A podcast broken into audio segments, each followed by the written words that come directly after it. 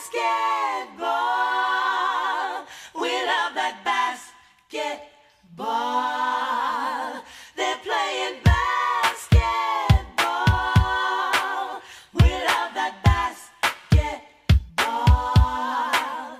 Der 2K Bundesliga Podcast mit El Latino Rosso.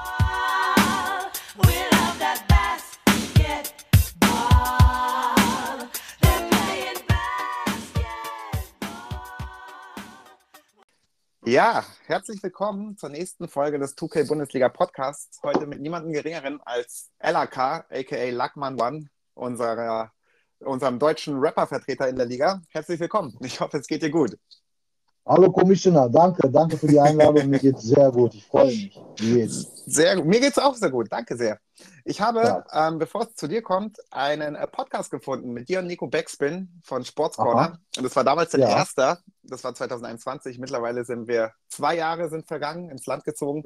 Äh, hast Ja. du deine Podcast-Erfahrung bis dahin wieder ähm, erweitert, sage ich mal? Oder ist es bei diesem einen nur geblieben? Nee, ich habe schon zwei, drei jetzt gemacht. Das ist ja ähm, ein erweitertes Interviewformat, sag ich Genau. mal. Und konnte jetzt auch selber mal ähm, äh, auf der anderen Seite schnuppern. Also quasi, was du gerade machst, auch mal einen eigenen Podcast Ach, führen, cool. der bald irgendwann mal rauskommt. Und äh, habe also so äh, keine Berührungsängste, habe eigentlich Bock drauf, das eigentlich ganz cool. Ne? Ja, sehr schön. Cool. Ähm, jetzt zu dir. Ich hatte dich ja, wie gesagt, schon als äh, Künstler, Musiker angekündigt. Du bist auch äh, leidenschaftlicher Basketballer. Ähm, Im Prinzip dazu kommen wir später noch. Und Ja. nichtsdestotrotz ist in unserer Liga eine relativ große Altersspanne, sage ich mal. Und ähm, also ich bin schon in 30 plus. Ich glaube, du bist so plus 20 mittlerweile. und Ja. und äh, da ist jetzt natürlich so ein bisschen, könntest du dich einfach kurz vorstellen im Prinzip. Ähm, einigen ist Ja, Written. Untouchable ein Begriff, anderen wiederum Ja. nicht. Und ja. Ja. da übergebe ich einfach Okay. mal kurz an dich.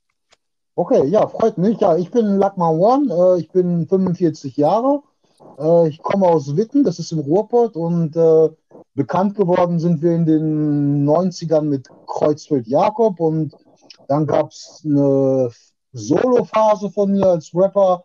Dann gab es um die 2010er die Phase mit Witten Untouchable, was du meintest, was wir jetzt wieder so als Gruppe dann auf die Landkarte gebracht haben und äh, die letzten drei, vier Jahre waren auch wieder Solo. Also ich befinde mich beim Musikmachen in so einem, in so einem losen Verbund, mache viel selber, mache aber auch was mit einer Gruppe zusammen und es ist eigentlich so, ja, wie so ein, wie so ein Team. Ne? Also wir hatten immer so, ich will jetzt nicht sagen wie so ein Basketballteam, aber wir hatten immer so eine Mannschaft an Leuten, die Musik gemacht haben, schon seit der Bunkerwelt früher, wo wir angefangen haben und äh, das macht halt genauso Spaß. Ne? Es ist halt äh, klar, dass man irgendwann sich als Solo- Solo-Artist dann verwirklicht, aber in einem Team Musik machen macht irgendwie, glaube ich, am meisten Spaß. Ne? Ja, glaube ich dir. Und ähm, für alle Zuhörer dieses Podcasts, wann war ungefähr dein erster Track? Wann hast du den aufgenommen? Wie jung warst du? Mein da? ersten Rap-Track, Mhm. boah, also das ist sehr lange her. Also noch bevor die veröffentlicht wurden, haben wir äh, Rap-Songs aufgenommen, damals auf, ähm, auf einem Duct-Tape. Ich weiß nicht, ob das den Leuten noch was sagt. Das sind halt so Sachen, mit denen man live äh, ab, die man, äh, mit denen man live sein Programm in einer guten Qualität abspielen konnte. Quasi, das war noch bevor CDs, ich glaube ich, so richtig etabliert haben. 95 muss ich sagen, so unser, unser erster Mhm. Auftritt gewesen. Da haben wir schon Tracks recorded gehabt und äh, das war natürlich alles noch äh, in den Kinderschuhen, aber das ist halt, ähm, das markierte halt den Startpunkt von so einer stetigen Entwicklung. Ne? Dann sind wir ja halt alle Zyklen durchgegangen. Ja. Von Und CD, Vinyl bis heute digitales Streaming. Spotify-Streams, genau. Und genau. äh, wann war, wurde dir klar, dass du im Prinzip äh, Künstler werden möchtest? Wann hattest du dich dafür entschlossen? Ich wollte eigentlich, ich sehe mich gar nicht so als Musiker oder Künstler. Ich habe mich immer so als Rapper gesehen, im klassischen Sinne der Person, Okay. die so sein Leben sich selbst vertont. Mhm. Aber das war mir relativ früh klar, weil aus der Schule bin ich damals, direkt nach dem Gymnasium, bin ich schon auf die Bühne, auf die erste Tour gegangen. Also das war gar keine bewusste Entscheidung, das war so eine Wachablösung, würde ich sagen, wo man, wo man, ich hatte eigentlich gar keine Wahl. Das war so irgendwie, der Weg war so wie auf Schienen vorgelegt. Ne? Und ähm, ich hatte bis zu meinem, sag ich mal, 15., 16. Lebensjahr ganz normal so, ja, was will man werden?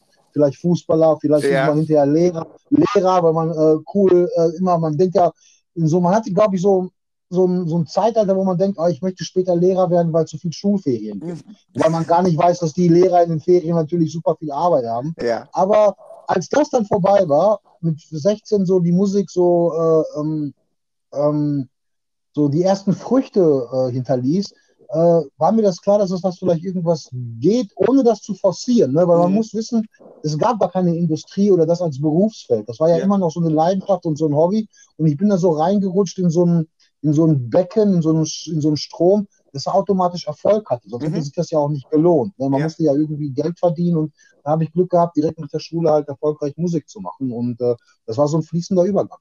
Und äh, bist du den Independent-Weg äh, Weg gegangen oder hattest du am Anfang deiner Karriere mit Labels zu tun? Also ganz am Anfang äh, alles unabhängig gemacht, ne? zu Hause Mhm. mit Philipp und Kreuzfeld Jakob jetzt produziert, ne? alles alleine aufgetreten und so. Und äh, dann das erste Plattenlabel war tatsächlich ein Independent-Label, Mhm. was aber auch sofort Geld generierte und Umsatz machte und äh, unsere und uns so, einen- so einen ersten kleinen Hype ver äh, Ja. verschaffte. Und nach dem ersten, auf diesem Label haben wir noch das erste Album rausgebracht. Ähm, und das verkaufte sich da, glaube ich, 50.000 Mal oder 55.000 Mal. Und direkt danach war halt so ein riesiger, okay, äh, Umsatz ist riesengroß. Mhm. Das war so eine Zeit, wo man noch CDs und LPs verkauft hat, also Vinyl und CDs. Und danach kam irgendwie so die Übernahme zum, zum Major-Label. Ja.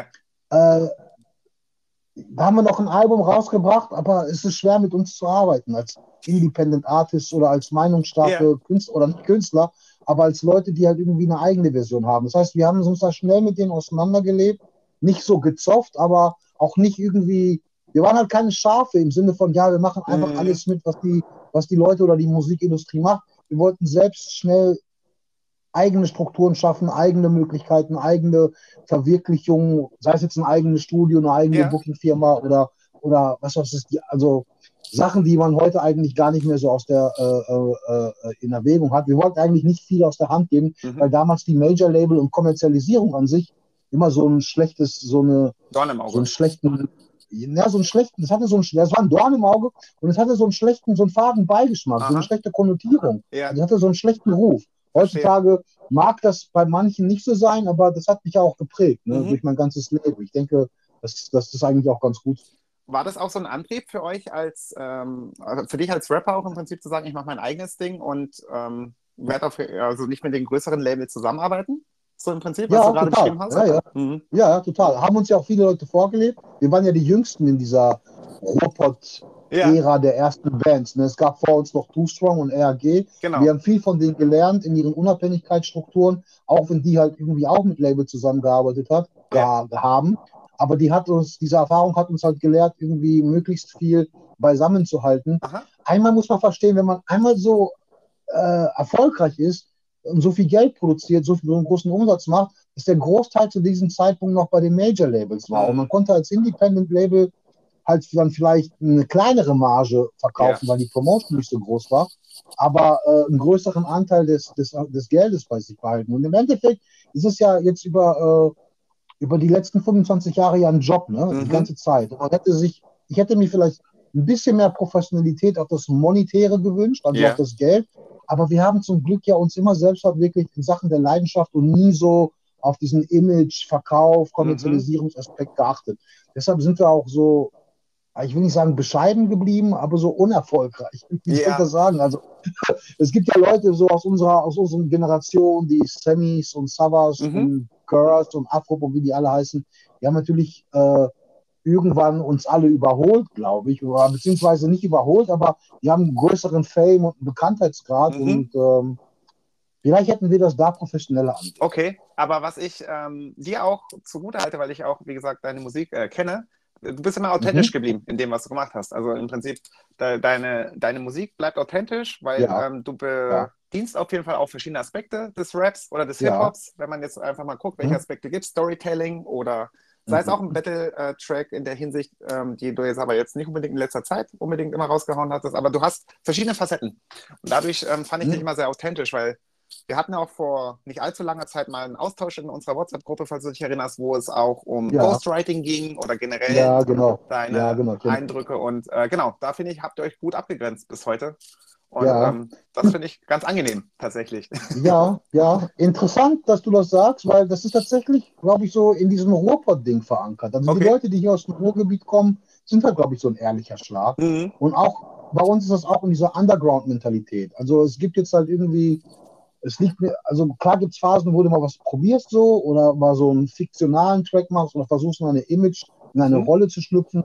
Ich habe schnell gemerkt, dass ich halt gar nicht so der Künstler bin oder der Musiker, der sowas projiziert und versucht auch irgendwie in Rollen zu schlüpfen, sondern ich gucke so, was um mich herum passiert oder was mir widerfahren ist und versuche das halt dann in der Musik zu vertonen Ja. manchmal abstrakt, manchmal ganz plakativ, aber immer so authentisch wie möglich. Und ich de- denke halt so, äh, das Musikbusiness ist ja auch shady. Ne? Es ist Ja. nicht so, so, so ehrlich und so. Und äh, man sagt ja, there's no business like show business. Mhm. Und äh, ich komme damit gut klar. Ich habe mir so eine eigene, so, so, so eine Pufferzone geschaffen mit, und habe so ein dickes Fell. Ja. Aber ich merke, dass für diese Art von Künstlern halt nicht so viel, der Weg nicht so gerade oder nicht so gut geebnet ist, wie für Leute, die halt in alle Rollen schlüpfen, alles Mhm. mitmachen. Aber wenn ich mich entscheiden müsste, würde ich immer diese ehrliche oder versuchen, diese ehrliche Variante ähm, durchzuziehen, weil das macht dich, glaube ich, auf, auf Dauer als Mensch, auch mit dieser, man sagt ja mal, Karma ist eine, äh, so eine, ist eine Kutsche, die kommt immer, also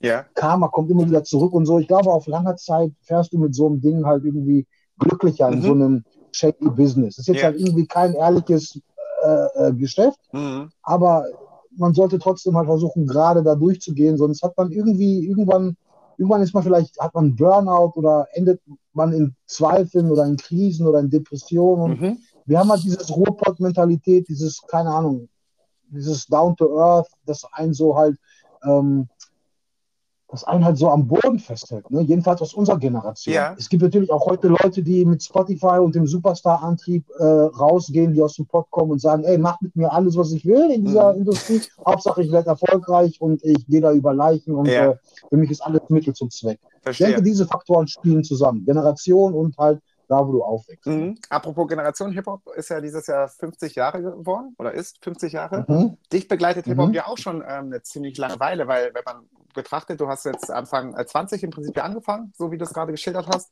Mittlerweile. Noch früher, noch früher, Okay. aber, aber Anfang 20 war es professionell und Okay. dann kam das Geld rein. Ja. 1995 war ich, glaube ich, 16 oder 17 und äh, äh, da hatten wir, also ich war 92 schon auf dem ersten Hip-Hop-Konzert von Two Strong Ach, cool. und äh, in, in Dortmund, ja klar, und äh, dann hat man, da war man noch als Fan auf den Bühnen und das war so äh, im, Zuschauer, im Zuschauerbereich, meine ich. Ja. Und bis, bis, bis zu dem Zeitpunkt, wo man auf den Bühnen kommt, war so in den nächsten drei, vier, fünf Jahren so ein fließender Übergang. Man lernte dann die Leute aus der Stadt kennen, die halt Musik Mhm. gemacht haben, aus dem Umfeld, RG, Dieke zum Beispiel, Too Strong. Und als man dann mit denen connectete und gesagt haben, boah, die feiern das, was du Ja. machst, oder man ist so, eine kleine, so ein kleines Team, so eine kleine Mannschaft, da ging halt ein riesengroßer Traum in Erfüllung und es eröffnete sich so eine riesengroße Welt. Das war ja alles neu. Dann Also äh, da versinkte man Ja. richtig drin. Für mich gab es ja nichts anderes. Ne? bist du dann auch im Prinzip den Weg gegangen, ähm, anfänglich als Voract für andere zu sein, bis du selber der Live-Act warst? Oder warst du direkt immer gleich der Live-Act? Nee, nee, es war der, der klassische, also es gab so diesen klassischen Ja. Hip-Hop-Jam-Konzert so und äh,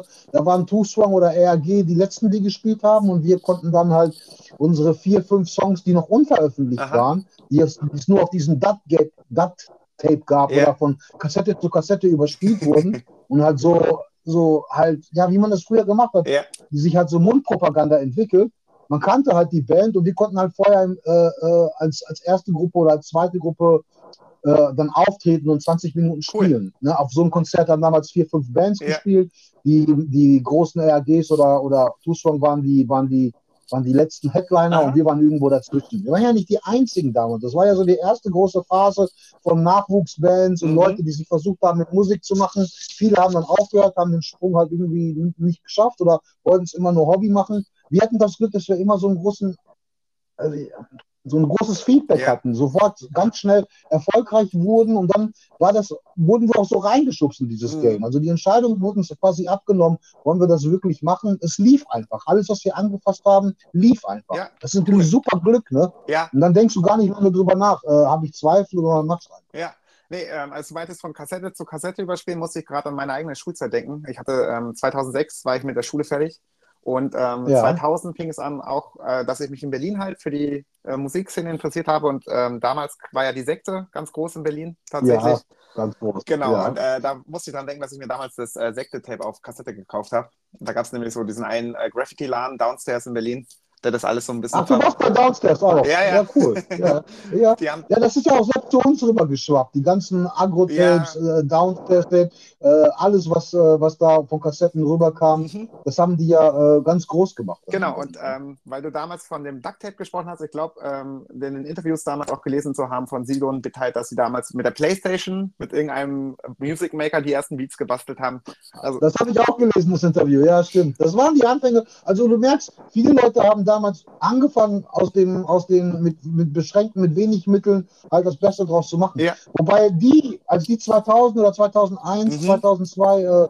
das gemacht haben, da hatten wir ja schon unseren ersten Vertrag in der Tasche und das erste Album Ja. raus. Wir waren ja ein bisschen älter. und weiter. Aber klar. ähm, trotzdem, trotzdem ist das bezeichnend, diese, diese vier, fünf Jahre, sag ich Mhm. mal, 97 bis 2002 oder so, für diese ganz große Verschmelzung von Leuten, die halt irgendwie äh, aus dem Untergrund hervorgetreten sind. Ja. Über Auftritte, über selbstgemachte Tapes, Genau. über Kassetten. Und das, das verbindet halt. Ne? Also das verbindet uns mit den Berlinern, genauso wie mit den Frankfurtern Ja. und so. Das haben alle halt irgendwie so eine Historie zusammen. Genau, und ähm, wo ich jetzt nochmal kurz äh, aufgreifen möchte, was äh, die Zeitspanne angeht, du bist ja auch ähm, in dem Jahr, in der Zeit ja auch, ähm, sage ich mal, gereift als Erwachsener, bist deinen Weg gegangen, mittlerweile auch Familienvater, ähm, wie beispielsweise Ja. ich. Und inwieweit hatten die Musik Einfluss auf dein Familienleben gehabt? In dem Sinne. Ähm, äh, ähm, also ich glaube, mh, Familienvater bin ich ja erst mit 30 geworden. Ja. Ich glaube, meine, meine, meine eigene Familie hat einen großen Einfluss, wie ich Familie, wie ich als Familienvater bin, weil ich aus, komme ja aus einer gro griechischen Großfamilie Mhm. und ich war ja eigentlich ge geprägt schon in mein, in mein Menschsein äh, mit, mit Werten und was eine Familie ist und so. Hab aber auch ähm, im Zeichen, als Musik so richtig äh, ernst war Mhm. und es dann losging, so auch dieses, äh, dieses Musikerleben geführt, Ja. wo halt immer unterwegs bin in, und Rockstar Live und mit Mhm. Familie gar nicht so viel, viel zu tun, erste eigene Wohnung und so. Mhm. Aber hatte das Glück, dass ich halt gefestigt war in meinen Ansichten Ja. und dass mich das so die ganzen Showgeschäft, Showbusiness-Seiten mich so nicht so aus der Bahn geworfen haben. Also ich, äh, man sagt ja immer, ja, man kommt so ein schlechtes Fahrtwasser und ein schlechtes Image mit der Musik Mhm. und wenn du keinen hast, dann wirst du schnell abgelenkt, kommst auf die üble Bahn und so. Ich hatte das Glück, dass ich eigentlich ganz wohlbehütet erzogen bin und als ich dann 30 Familienvater Ja. geworden bin, wusste ich schon irgendwie, wie ich meine Kinder so zu erziehen habe Okay. nämlich ein bisschen strenger als ich erzogen wurde. Ja. Und ich hatte ja sehr auto, also sehr, sehr liberalen äh, Erziehungsmethoden. Meine Eltern waren sehr frei zu mir. Ja. Ich durfte halt zum Beispiel viel Musik machen, aber ich war da ein bisschen strenger zu meinen Kindern. Okay. Und ich habe alles andere in meinem Leben aber, was ich so an Erfahrung gemacht habe und wie das äh, im, im Leben mit sich abläuft, das habe ich halt tatsächlich ähm, durch dieses Musikgeschäft gelernt. Mhm. Die 13 Jahre Schule auf dem, also die 13 Jahre Schule, die man vorher gemacht Ja. hat, die bereiten dich ja aufs Leben eigentlich gar nicht Nee. so vor. Ne? Ich will, das liegt gar nicht an den Lehrern oder an den Schülern oder an den Stoff, sondern vielmehr an diesen, naja, ich will nicht sagen an an das System, aber an die Art, wie unterrichtet wird. Ja. Dann kommst du halt aus der Schule und weißt gar nicht, was du machen willst. Und ich habe in den zwei, drei Jahren äh, nach, der, nach der Schule direkt, wo es dann darum ging, halt irgendwie, weiß ich nicht, äh, äh, Hunderttausende von Vorschüssen mit Verträgen Mhm. zu unterschreiben und wie das Musikgeschäft läuft, wie du deine Rechte bei der GEMA abdrückst, wie Verlagsvorschüsse funktionieren, wie man Geld einspielt und CD-Verkäufe laufen und Mhm. Steuererklärung zu machen. In diesen zwei, drei Jahren hat mir das Musikgeschäft mich viel mehr aufs Leben vorbereitet, als halt diese 13 Jahre Schule. Und so war es halt irgendwie quasi auch vielleicht äh, mit dem mit dem, mit dem Elternwerden. Klar hat mir das mit der Musik irgendwie äh, äh, in, die, in, die, in, die, in die Karten gespielt, dass ich so viel Erfahrung hatte, was, was man so, wie man seine Kinder erziehen will. Ja. Aber ähm, in diesem Fall war es das meine Family und meine eigene Mhm. Erziehung hat auch den Weg für meine Kinder geebnet. Und ähm, ist es, hat, also haben sich deine Texte mit dem Vaterwerden verändert? Beispielsweise oder bist du Hm. einfach straight? Das total. Also das hätte sich, das hat sich so hardcore verändert. Das hätte sich aber auch ganz normal im, Alters, im Alterswerden verändert. Früher mit 18, 20, wir waren ja noch Kinder, Ja. hatten wir auch gar keinen Plan, was wir erzählen. Das war auch damals so, ja, äh, Superstar, äh, Scheiße labern, Kacke, Texte machen, Ja. mit dem Gangster-Image kokettieren. Also nicht wirklich Gangster-Image, aber auf die Kacke hauen, dieses, dieses so, die sich die Hörner abstoßen und auf cool machen, Kackenhauer. Jetzt so, Ja. mit- als ich 30 wurde und ein Kind hatte, wurden meine Texte viel reflektierter, viel ruhiger. Mhm. Ich habe auch ganz ruhiger gerappt als vorher, viel besser gerappt und wusste auf einmal auch viel mehr zu erzählen. Das heißt, die Emotionen, die ich halt als, als Kind Ja. irgendwie auf Kassette gebracht habe, waren quasi so wie so ein blanker Nerv, so einfach roh und haben sich einfach so den Weg nach draußen gebahnt. Und die Mhm. Texte, die ich halt mit 30 geschrieben habe, die haben halt viel mehr Tiefgang und haben halt auch viel länger nachgewirkt. Ja. Na klar verändern sich meine Texte und wurden viel nachdenklicher, viel ruhiger. Das kommt halt tatsächlich auch mit dem Vaterwerden. Verstehe. Ne? Ist, Da musste ich gerade dran denken, weil du es erzählt hast, am Anfang habt ihr als äh, junge Menschen im Prinzip einfach diese Emotionen rausgelassen. Da hast du, glaube ich, sinngemäß jetzt, ich krieg leider die Line nicht hin, ähm, bei dem Track Die Besten Aha. mit DJ Style Wars ja auch gesagt, Ja. am Anfang einfach Ja. ein Mikro in die Hand genommen, ein bisschen rumflachsen, äh, Mädchen Ja. imponieren etc. Das glaube ich, das trifft das Ja, auch genau. nochmal ganz gut hin, dass du da in dieser Line im Prinzip das auch schon verpackt hast, was du gerade nochmal jetzt ausführlicher beschrieben hast. Ja, wollten von Mädels etwas Quatsch machen. Ja, gut, dass du die Leute den Track gehört. Ja, ja, witzig. Ähm, äh, ist, ist halt so. Ich glaube, ganz viele Leute haben den Ursprung von Rap gehabt, den lass mal Party machen, Ja. die Sau rauslassen, ein paar Leuten imponieren so. Und so muss es ja als Jugend sein. Mhm. Nur wenn du mit 20 das erzählst, ist es eine andere Sache. Wenn du das mit 40 immer noch erzählst und immer noch in diesen, äh, in diesen, wie einige Leute heutzutage das von versuchen Ja. dann hast du ja irgendwie eine Entwicklung verpasst. Ich will nicht sagen, dass du hängen geblieben bist, Ja. dann hast du dich als Künstler auch oder als Rapper gar nicht so mit dir selbst befasst und versuchst immer nur, dich anzubiedern und immer wieder den Erfolg von gestern zu wiederholen und mitzuschwimmen in den Strom von neuen Leuten, Mhm. die halt äh, mitkommen. Rap ist ja eine Jugendkultur für die Leute, die heranwachsen. Ja. Und wir können glücklich sein, wenn wir es schaffen, dass äh, unsere Leute jetzt mit 40 oder Ende 30, Mhm. dass die als Fans natürlich mitgewachsen sind mit dir. Und das können die natürlich nur, wenn du den Texte gibst, zu denen die sich halt auch beziehen und identifizieren können. Und die meisten werden mit Ende 30 nicht mehr das Leben führen, was die mit 20 machen. Die werden auch eher Familienvater sein, auch eher mal eine schwierige Zeit gehabt haben, Mhm. auch eher mal nachgedacht haben. Und deshalb können die dann mit deinen Texten viel mehr anfangen, wenn du dich auch entwickelt hast, anstatt wenn du mit 40 immer noch versuchst, halt irgendwie den Porsche fahrenden, gangbangenden, Whisky Ja. trinkenden Rap-Superstar, der die Groupies Backstage abstellt. Ja. Also das ist ja ganz, das ist ja total realitätsfremd, muss man ganz klar sagen. Ja, Also verstehe ich. so ist eine Entwicklung, glaube ich, ganz, ganz normal nachvollziehen in meinem Fall. Mhm, natürlich. Und ähm, natürlich eine Frage, die du wahrscheinlich schon öfters gehört hast. Deine Kinder hören wahrscheinlich auch deine Musik oder gar nicht?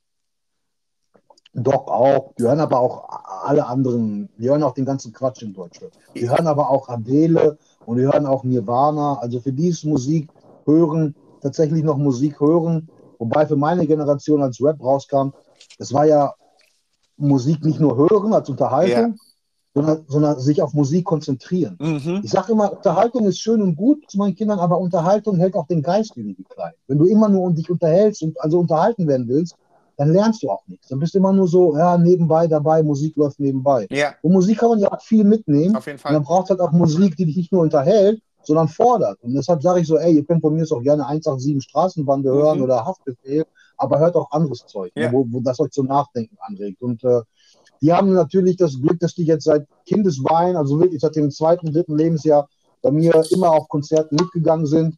Das langweilt die schon fast, wenn ich, wenn ich auftrete. Das kennen die alles. Das ist nichts Neues für die. Die kennen alle meine Freunde, die Musik machen Na klar. und, äh, und äh, hören halt auch mal gerne anderes Zeug. Und es gibt nichts Schlimmeres als Elternteil, wenn du denen das verbietest, weil dann macht es den doppelt interessant. Ja, Also, natürlich. ne. Natürlich, aber da musste ich auch sehr äh, schmunzeln, als mir Social Media auf einmal ein Fun Fact über Deutschrap gezeigt hat, wo deine Tochter damals im Auftritt äh, nach vorne gerannt ist und gesagt hat, Papa reicht jetzt, lass nach Hause gehen. Ja, da, da, wo, wo, ja, witzig, das stimmt. Das war Out for Fame 2014 oder so, da war die zwei. Da stehen so 10.000 Leute vor der Bühne bei Ja. dem Festival und sie kommt so zum letzten, zum letzten Song und zuckt so an der Hose und sagt so, komm, wir gehen jetzt, ich Ja. habe keine Lust mehr. Ja, also die, die waren sehr schnell, sehr un, unbeeindruckt und äh, ja, ja, das ist halt, Coole halt Sache. cool. So, ne? Auf jeden Fall. Ja. Coole Sache. Ja. Ähm, vielen Dank für diesen äh, Einblick erstmal über dich. Und ich Ja, würde jetzt gerne. gerne den ähm, Schweif, also den Schweif zum Basketball schreiben, weil ähm, Basketball Oh, ja. spielt auch bei dir eine gewisse Rolle in deinen Texten, worauf wir dann auch Ja. nochmal das gleich aufgreifen werden. Aber erstmal würde ich gerne von dir wissen, wie bist du denn zum Basketball gekommen? Weil als ich den Podcast von dir und Nico Backspin gehört habe beispielsweise, Ja. hast du auch ein bisschen erzählt, es war gar nicht so einfach, Leute zu finden bei euch in der Umgebung, um zocken zu gehen. Ja, Du warst eher der Genau. kleingedrungene Mensch mit der krassen Sprungkraft, ja, die das Sache stimmt, und ja. den Drive. Ähm, Mhm. Aber wie ist das überhaupt gekommen? Weil ähm, ich sag mal, das war wahrscheinlich Anfang der 90er. Genau. Wie, ist, ähm, wie ist deine Berührung zum Basketball ähm, hergestellt worden? Ja, also wie, wie bei meisten bei uns in der, in der Bundesliga-Gruppe, würde ich sagen, also die in unserem Alter sind, Ja. wir haben ja auch ein paar junge Leute, aber die meisten von uns, sag ich mal, haben bestimmt 92 Barcelona als das einschlägige Erlebnis gehabt, wo der Hype in Europa mit äh, Dream Team Mhm. äh, richtig groß wurde. Da habe ich gecheckt, okay, da gibt's äh, die Leute aus der NBA, die sind krass besser als alle anderen und da gibt's was irgendwie, was über den Ganzen steht. Ja. Aber ich hatte tatsächlich meine allererste Berührung mit Basketball. Äh, 87 bei dem Europagewinn von Griechenland gegen Russland, Ah, bei, den, bei der Europameisterschaft. Und da war ich nämlich in Griechenland, glaube ich auch. Und ich habe mich gewundert, ich war damals total auf Fußball fixiert Ja. und die Hallen und die Straßen waren leer. Alle haben vom Fernseher geguckt, weil das, glaube ich, so die erste griechische Sportmannschaft war, die irgendwas äh, ge ge gerissen hat. Aha. Und das war so eine Euphorie. Seitdem hängt in jedem griechischen Dorf mindestens zwei Basketballanlagen. Cool. Also die haben ja wirklich äh, seitdem so, ich will nicht sagen zum Powerhouse, aber Mhm. zum, zum, zum, zu einer guten europäischen äh, äh, Basketball-Nation Ja. sich äh, aufgeschwungen. Das wird viel mehr gefordert als dann Fußball und so. Und Mhm. dann habe ich gecheckt, so, okay, das ist ja was ganz anderes. Hab das gedacht, das ist überall auf der Welt so. Also das Mhm. ist so das normale Basketballspiel, kurze Hosen. Die haben alle diese John Stockton-Hosen angehabt und das ist halt irgendwie ganz normaler Sport, der auch in der Schule geteacht wird. Ja. Äh, und dann kam 92 Basketball vom anderen Stern, nämlich von der NBA in Form vom Dream Team. Und Mhm. da habe ich gecheckt, oh je, jetzt geht's los. Und das war die Zeit, die in diesem Backspin-Podcast mit Nico, dieser Sportscorner, wo ich Ja. gesagt habe, so, ja, auf einmal wollten alle zocken, aber es gab keine Körbe. Mhm. Drei gegen drei zu finden war halt irgendwie das Maximum. Fünf gegen fünf gab's gar nicht. Ja. Basketballvereine waren noch rar gesät, irgendwie Anmelde, da wurde noch Basketball Mhm. irgendwie nach dem nach Turnvater Jahren gelehrt. Ja. Also wirklich sehr, sehr, sehr, sehr, sehr rudimentär, sehr oldschool-mäßig. Aber es hatte gar nichts mit diesen damals schon vorhandenen, das ist jetzt auch der Berührungspunkt. Schnittpunkt, mit dem Hip-Hop-Feeling, den wir dadurch hatten. Es lief ja nämlich, während wir Streetball gezockt Ja. haben, immer Hip-Hop-Musik. Und wir haben das beides halt automatisch in Verbindung gebracht. Das Ja. heißt, dieser Streetball-Basketball-Gedanke war sehr eng an Hip-Hop verknüpft. Und seitdem hat uns das nie wieder losgelassen. Mhm. Wir haben immer Hip-Hop und Basketball als eine Sache äh, gesehen. Und ich habe ganz lange Streetball gezockt, Turniere gezockt, Ja. bevor ich das allererste Mal in, in, ins Vereins, in den Verein gegangen bin und mit den Leuten trainiert habe. Ja. Also das war, äh, da waren, vergingen, ich will nicht sagen, fünf, sechs, sieben Jahre, bevor ich das allererste Mal ins Verein gegangen, Verein gegangen bin. Wie alt warst du da ungefähr, als dich ähm, Basketball im Prinzip, wo du Basketball so begegnet hast, wie du es jetzt ähm, geschildert hast? 92 war ich 14. Ah, und krass. davor habe ich natürlich im, Schul- im Schulsport ein, zwei Jahre vorher schon Basketball gespielt so Ja. und wusste auch, was das ist. Aber der Hype kam so mit 14. Das war ja auch Ah. die ganze Sache, wo mit der Musik alles losging, Ja. Hip-Hop, Basketball. Und das gehörte immer dazu. Das konnte man gar nicht trennen. Also wir waren gar nicht so, äh, ich mache deutschen Rap und, Mhm. äh, und spiele weiter Fußball, Ja. sondern ich mache deutschen Rap und spiele Basketball. Ich habe mich dann, ich war ja zehn Jahre lang oder zwölf Jahre lang erfolgreich äh, äh, äh, Fußballspieler. Ja. Das, das heißt erfolgreich, aber ich habe äh, linker Verteidiger gespielt. Und war, äh, ähm, ja, es war damals selten, links zu spielen, ne, mit der linken Klebe.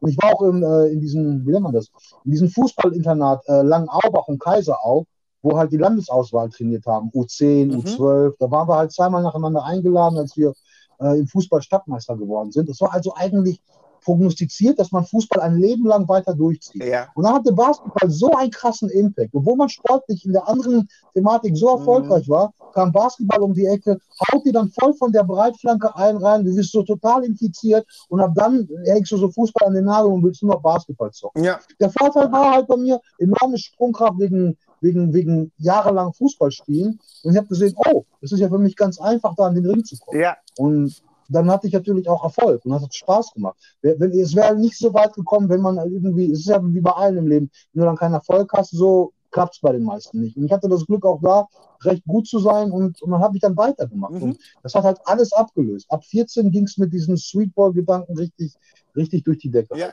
cool. Also bei mir kam es tatsächlich, ähm, wir sind 99 nach Berlin gezogen, meine Familie und ich. Und ich kam in eine Klasse, die Ja. sehr basketballaffin war. Und in Berlin ist natürlich Mhm. ein anderer Umstand, ist eine Großstadt und da war Basketball tatsächlich ziemlich in der Promophase, sage ich mal. Und ähm, wie du es beschrieben hast, diese Streetball-Geschichten, ja, hat man sich mal verabredet. Ich war tatsächlich Wochenende Mhm. lang immer auf dem Freiplatz, früh raus zum Haus, spät wieder nach Hause Ja. gekommen. Irgendwann durftest du bei den Älteren mitspielen, wenn du so ein gewisses Standing auf dem Freiplatz hattest, sage ich mal. Ja, genau, genau, genau, und genau. dann kamen die End-One Mixtapes. Also die wirst du ja sicherlich auch Ah. noch kennen. Da- Ja, ja, das kurze Frage vorher. War das, Wie bitte? Ja, kurze, kurze Frage vorher. War das die Zeit, wo du gesagt hast, als du angekommen bist, wo so Alba Berlin die Wachablösung gemacht hatte und dann die ganze Zeit deutsche Meister geworden war? Äh, tatsächlich, Weil, ich kam weil Bas, die, die hatten ja eine Bundesliga. Ja, genau, korrekt. Also ich bin ja auch Basketballtrainer und habe auch schon mal bei Alba eine Jugendmannschaft für zwei Jahre gecoacht. Aber Mhm. als ich in Berlin mit Basketball in Berührung kam, hatte ich dieses Ja. Äh, Bewusstsein für Vereine gar nicht. Also wir haben einfach nur Basketball gespielt Ah, und ich ah, hatte es cool, tatsächlich mitbekommen, okay, Mhm. es gibt die NBA. So. Und dann gab es die Ja, Sammelkarten genau. in den Kelloggs-Packungen. Die habe ich dann gesammelt. So. da hatte ich zum Beispiel Ja. äh, Charles Barkley noch. So die, also die, die äh, Leute alle. Und Interessant. dann im, in Berlin selber habe ich festgestellt, okay, es gibt strukturierten Basketballvereine, aber ich hatte wirklich Mhm. keinen Schimmer von Alba Berlin. Und mein erster Verein in Berlin war ungelogen Hellas Basket. Also ich war im griechischen Verein damals und äh, damit, da habe ich meine Jugend verbracht so und ähm, habe dann nach meiner, sage ich mal, jugendlichen Spielerkarriere dann den Weg als Trainer eingeschlagen, weil es als Spieler einfach nicht weit genug hochging so damals und genau. Auf äh, zum jetzigen Werdegang gab es auch zwischendurch bei mir die Überlegung, werde ich Profitrainer oder nicht. Aber es hat sich dann alles im Prinzip so von selbst ergeben, dass ich jetzt erstmal äh, Das hauptsächlich. ist super witzig. Äh, das ist super witzig äh, ähm, mit, der, mit dem Berlin, weil ich dachte halt irgendwie, das wäre halt die Zeit gewesen, wo Alba Berlin durchgestartet ist und dann die ganzen Jahre einen, einen Meisterschaftstitel nach dem anderen geholt hat. Ich glaube, vorher war es Leverkusen, ne, Genau. dass die so oft äh, äh, Serienmeister waren. Mhm. Und, äh, aber witzig mit Hellas Basketball, ja. Definitiv. Finde ich, ja, finde ich gut. Da hatte ich Das, äh, äh, eine sehr gute Zeit auf jeden Fall. Und dann, wie gesagt, diese End One Mixtapes. Nike hatte auch so Ja. eine Cage-Serie, Ja. falls du dich erinnerst. Eins gegen eins in diesen Käfigen. Und äh, Ja, ich, fand End One, ich, war, ich war auch auf dem End One-Film. Als das rauskam, die VHS-Kassette, die ging bei uns durch die Hände, hundertmal überspielt. Da dachte ich, okay, das kann doch nicht wahr sein, Alter. Was ist das für eine Welt? Das war für alle anderen, glaube ich, auch genauso Eye-Opener wie für uns. Haben das gecheckt. Alto Belly, das ist ja nochmal ein ganz anderes Genau. Man wusste ja, man wusste Rap und Basketball und Ghetto Kids und so, aber dass das so krass war, Mhm. dass so, eine eigene Kultur aus der Kultur entsprang. Die sind ja dann wie Rockstars auf Welttournee Oh, gegangen. ja. Und Die, hatten, die hatten ja größere Luxusliner-Busse als wir, als Rap. Also da hast du ja gesehen, die, die so, okay, Alter, dann geht ja, du musst gar nicht im Verein spielen, um da irgendwie so zum Superstar zu Ja, werden. an der Stelle will ich tatsächlich nochmal die End One äh, Doku kurz erwähnen. Die fand ich auch ziemlich gut, falls du die noch nicht gesehen haben solltest, auf Netflix. Äh, habe ich gesehen, ja, habe ich gesehen, ja, habe ich gesehen. Das ähm, sehr erwähnenswert auf jeden Fall. Ja, mein Lieblingsmixtape war damals das dritte, tatsächlich mit dem äh, Bones Collector. Da kam da wohl das erste Mal rein, wenn ich mich. Äh, Hot Sauce, nee, Entschuldigung, Hot Sauce war das. Hot ja, Sauce, das war, doch, das war doch das, was so für umsonst in den Läden Ja. bei Snipes vertickt wurde. Ne? korrekt, Ja, ja, immer genau. beim Schuhkauf und äh, generell. Mhm. Und Ja, ich habe auch zuerst drei gesehen und, und dann erst zwei. Also mit drei, ich, die ersten beiden habe ich, glaube ich, rückwirkend gesehen. Ich wusste gar nicht, dass es vorher die anderen beiden gab. Ich glaube, das ging jeden so. Als das dritte Teil rauskam, war für mich der absolute Peak. Ne? Ja. Das heißt der Peak, aber ja, das ging einfach nicht besser so. Genau. Ähm, tatsächlich, ich weiß nicht, ob du das mitbekommen hast. In Kanada gab es auch eine Mixtape-Serie, die hieß The Nautic. Die habe ich auch ähm, per Aha. Zufall mal erkennt, äh, mitbekommen. Die war auch im Prinzip wie End One ein bisschen aufgezogen, aber nicht kommerziell. Einfach äh, Ja. mit den Leuten, die fand ich sehr cool, aber vor allem wegen des Soundtracks. Also mich haben damals Ah. die Soundtracks immer Mhm. abgeholt bei diesen Mixtapes oder auch diese reingeschnittenen Effekte. Stimmt. Und Ja, äh, stimmt. The Nautic hatte da nochmal ein paar richtige Klassiker. Die hatten halt The Roots mit Common drauf gleich als Titeltrack und so. Das war ziemlich Mhm. cool. Und Nee, die kenne ich nicht, aber du Ja. hast tatsächlich recht. Bei, bei, den, bei den Mixtapes war der Soundtrack genauso wichtig. Also das war, das war, das Ganze war audiovisuell. Es ging Ja. nicht nur um den Basketball, das war also auch das ganze Lifestyle, Hip-Hop, die Musik hat alles gepasst. So, ne? genau. Und ähm, genau, dann hast du im Prinzip so deinen Weg beim Basketball gefunden und letztendlich auch äh, in der Musik wiedergegeben. Ne? Der taucht ja immer wieder auf. Ähm, Basketball Immer 1. wieder, immer wieder gezockt, Mitternachtsbasketball in den Hallen, mit Ja. den Jungs im Verein getrainiert, äh, Leute, äh, hier Streetball. Ich hab, wir hatten 92 das erste Mal oder Adi das erste, oder 93 das erste Adidas Streetball Turnier, wo die dann nur auf den Zug draufgesprungen sind. Das wurde an der Dortmunder Westfalenhalle gemacht. Es haben dann drei Jungs aus Witten gewonnen. Cool. Da war einer dabei, das war der Dieke, der auch der Rapper, der auch, auch mit uns dann gerappt hat. Die sind dann nach Berlin ins Finale gefahren, haben natürlich nicht gewonnen, weil damals schon die Konkurrenz stark Mhm. war. Aber ich hatte, du musst dir vorstellen, immer diese Referenz, immer Bezüge zu Lions, Ja. immer findet Basketball statt so und äh, habe viele krasse Bekanntschaften und Movements und Kooperationen halt machen können, Mhm. dadurch, dass ich mit der Musik so verbunden war und den Basketball halt immer so die Stange gehalten habe und es immer repräsentiert habe. So wie halt du das mit Nico Beck, also das gipfelte und mündete ja in dieser, in dieser Nico Backspin äh, Zusammenarbeit Ja. und, äh, und auch ganz vielen anderen Sachen. Und ich war ja, äh, als hier bei der EM in Deutschland, äh, hat mich der, hat mich der, ähm, der Deutsche Basketballbund Mhm. angeschrieben, ob ich auf Instagram für die Werbung mache und als so Mini-Influencer halt Cool. irgendwie das teilen kann, spreaden kann. Dafür kann ich halt äh, äh, zum Viertelfinale gegen Ja. Griechenland wurde ich eingeladen, in Berlin oder war in Köln, habe ich Luka Doncic sehen können, wie Aha. der spielt, habe die Tickets geschenkt und so. Da kann man sehen, ey, das ist voll dankbar, Musik zu machen, die Stange so für Basketball hochzuhalten. Irgendwann im Leben zahlt sich das halt aus. Ich habe jahrelang zum Beispiel auch dieses Five Magazine vom Dre Ja. gekauft, abonniert seit der ersten Ausgabe, habe mir gedacht, so, ey, was für eine fremde Welt, was, dass die Mhm. Leute sich so leidenschaftlich mit dem äh, beschäftigen.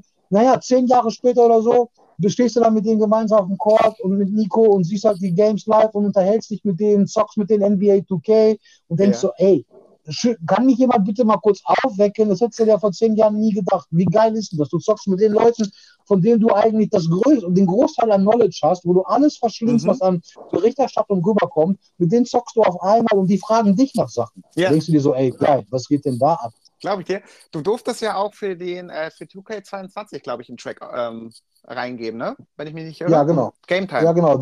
Nee, Ga- nee, Game, Game, Game Time Time ist der neue.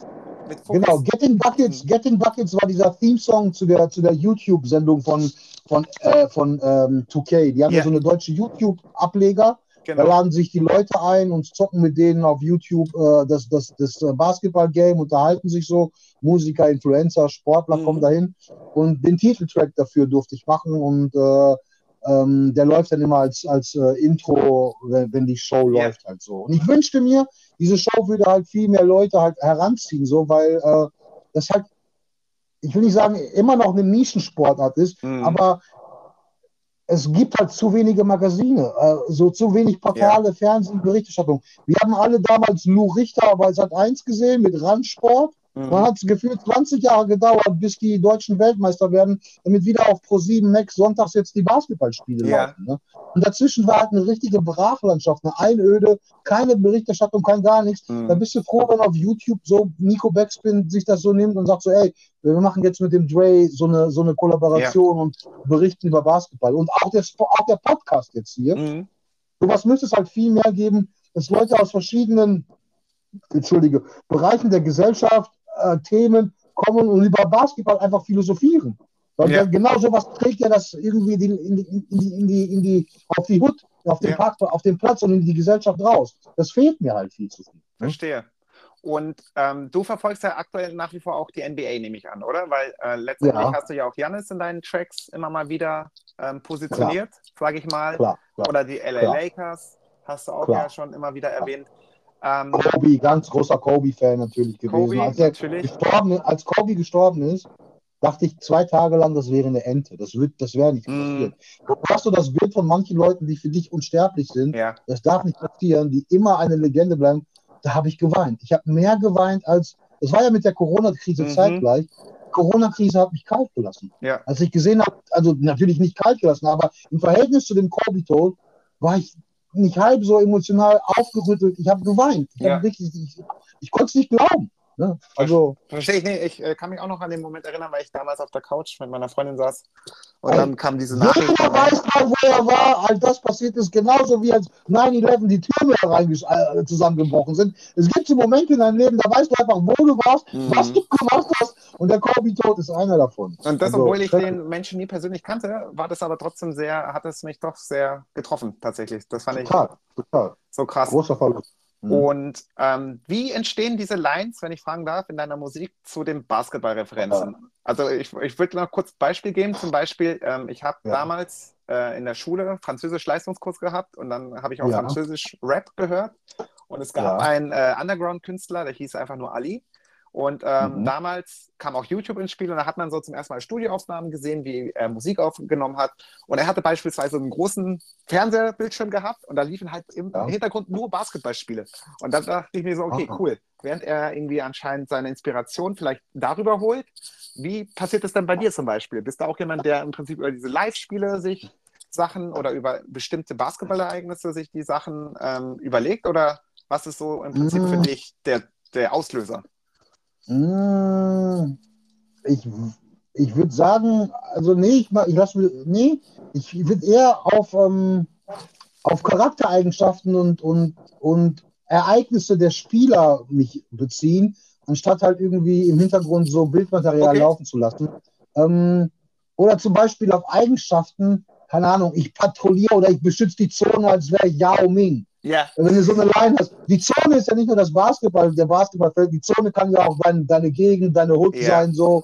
Und da gibt es diese Parallele, ja, Hood-Watching im Rap, ich laufe durch meine Stadt, ich beschütze die Stadt, Hood-Patrolling, ich beschütze die Zone wie Yao Ming, ist natürlich eine klasse äh, äh, Analogie zu der ganzen Sache halt irgendwie. So, so komme ich halt auf diese Vergleiche oder, keine Ahnung, hm, ich penetriere in deine Zone, ja, wieder zu. Also es sind tatsächlich diese Eigenschaften. Wenn du zum Beispiel äh, jemanden das Maul stopfen willst, dann stopfst du den so wie Vince Carter zum Ja. Beispiel. Also so, Ja. solche Sachen. Du, du, du, du ver, äh, verinnerlichst halt so diese, diese da, Sachen, die die machen und dann hast du ein richtiges Bild vor deinem Auge und versuchst es halt irgendwie in, in Sätzen zu packen. Mhm. Manchmal hört sich cool an, manchmal nicht. Und ich glaube, eine Sache kann ich noch sagen, als Shaquille O'Neal dieses WhatsApp-Duck gemacht hat mit Fuß Schnickens damals, ich weiß nicht, ob du das kennst. nee, leider Bestimmt, nicht. ne?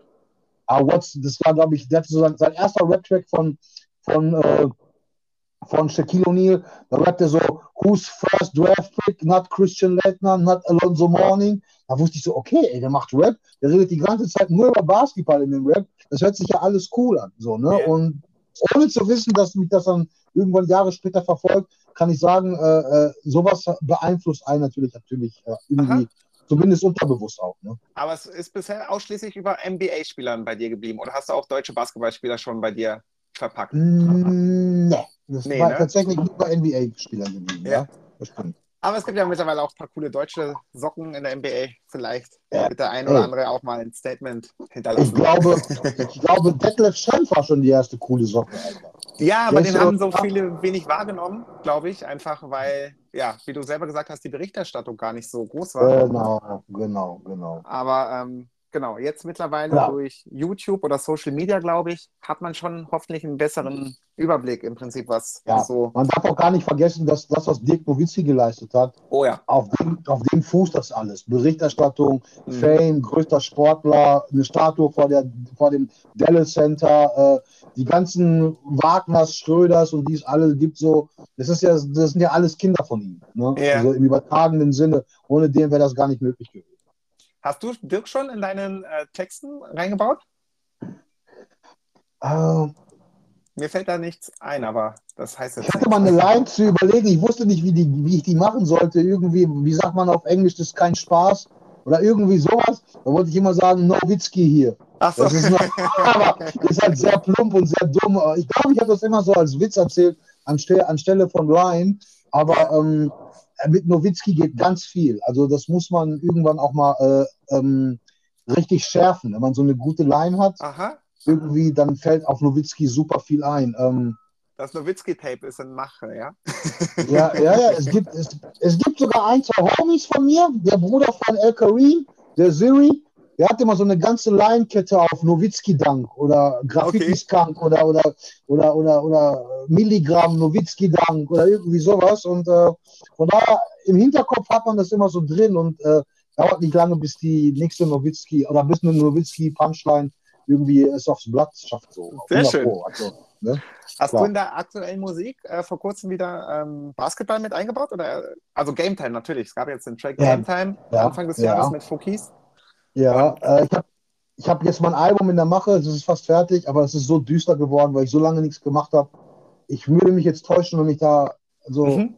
glaube ich, habe keine Basketballreferenz. Okay. Das passiert auch immer, es passiert ja immer so, so unbewusst. Du schreibst so und das Gute bei meinen Texten ist, ich fange irgendwo an einem Punkt A an und bin ganz froh, wenn ich das Ende vom Text noch gar nicht weiß. Es ist so ein Mhm. freier assoziativer Prozess, wo ich mir denke so, ah, schreib erst mal, schreib erst mal, dann kommst du so in den Flow, dann fließt das alles so von alleine und dann, wenn es sich anpasst, kommt so eine Basketball-Line schon automatisch, weil die sich so den Weg ebnet. Und ich finde es Mhm. cool, wenn ich das am Anfang gar nicht weiß. Okay. Das heißt, es ist immer so, ich würde es eher als Stilmittel bezeichnen, Mhm. anstatt als, als, als, als, als richtige Absicht, als irgendwie Ja. so ein Image oder ein Thema.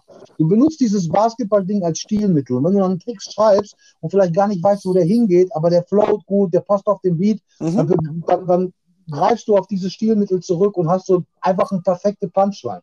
Ja, Das ist- verstehe. Das ist ja geil, wenn die so ein Alleinstellungsmerkmal hat in dem Text, wo der Rest von dem Text vielleicht gar nichts mit Basketball zu tun hat, aber dann kommt diese Basketball-Line, auf die sich jeder beziehen kann, der halt Basketball checkt und denkt so, Alter, krass, dass er jetzt den Vergleich droppt Mhm. mitten in dem Text. Das ist ja, glaube ich, das Tolle daran. Also Ja. es ist auch cool, einen Track nur über Basketball zu machen, Mhm. aber wenn du einen Track machst, wo du 100 Punchlines aneinander reißt, ist es nicht halb so cool, wie halt in einem anderen Kontext dich dieser, dieser Sportart zu, be, zu, zu beziehen, also dass sich darauf zurückzubeziehen und das zu benutzen. Das macht Ja. so anschaulich, finde ich, für die Verstehe. Leute, die Basketballsport sehen. Deshalb, deshalb wirken die auch so, die Punchlines. Mhm. Verstehe. Hast du eine persönliche äh, Lieblingspunchline von dir selber mit dem äh, Bezug zu Basketball? Äh, nee, ey, hab Mhm. ich nicht. Ich, ich habe die alle gleich lieb, muss ich sagen. Ähm, Sehr gut. Niemanden eifersüchtig machen. Nee, nee. Ich glaube, ich habe einen auf dem All-One-Mixtape, das sage ich, ob, äh, ob jetzt Kobe oder Carter, Emmanuel Ginobili oder Tony, ob, ob jetzt Kobe oder Carter, Ginobili oder Tony Parker, ich patrouilliere in deine Zone so, als wäre es ein Boni-Parkplatz. Boni-Parkplatz ist äh, so, so, der Boni ist so eine Supermarktkette hier Ja. im Ruhrgebiet. Und äh, da fand ich es immer Kobe Carter, Tony Parker, Ginobili, Boni Parkplatz. Die hat mich, da war ich ganz lange so stolz auf diese Punchline, aber ähm, ist jetzt nichts Weltbewegendes. Okay, cool. Aber vielen Dank für den Einblick. Ja, gerne. Ja, dann ähm, bedanke ich mich erstmal für den äh, bisherigen Part, weil ich jetzt gleich mit dir äh, das berühmte, berüchtigte Quiz-Facts Ja. äh, starten möchte, nämlich zu deinem Lieblingsspieler Ja. Janis Antetokounmpo. Und Das dann, machen äh, wir. Wollen wir mal gucken, wie äh, gut du da im Saft äh, steckst.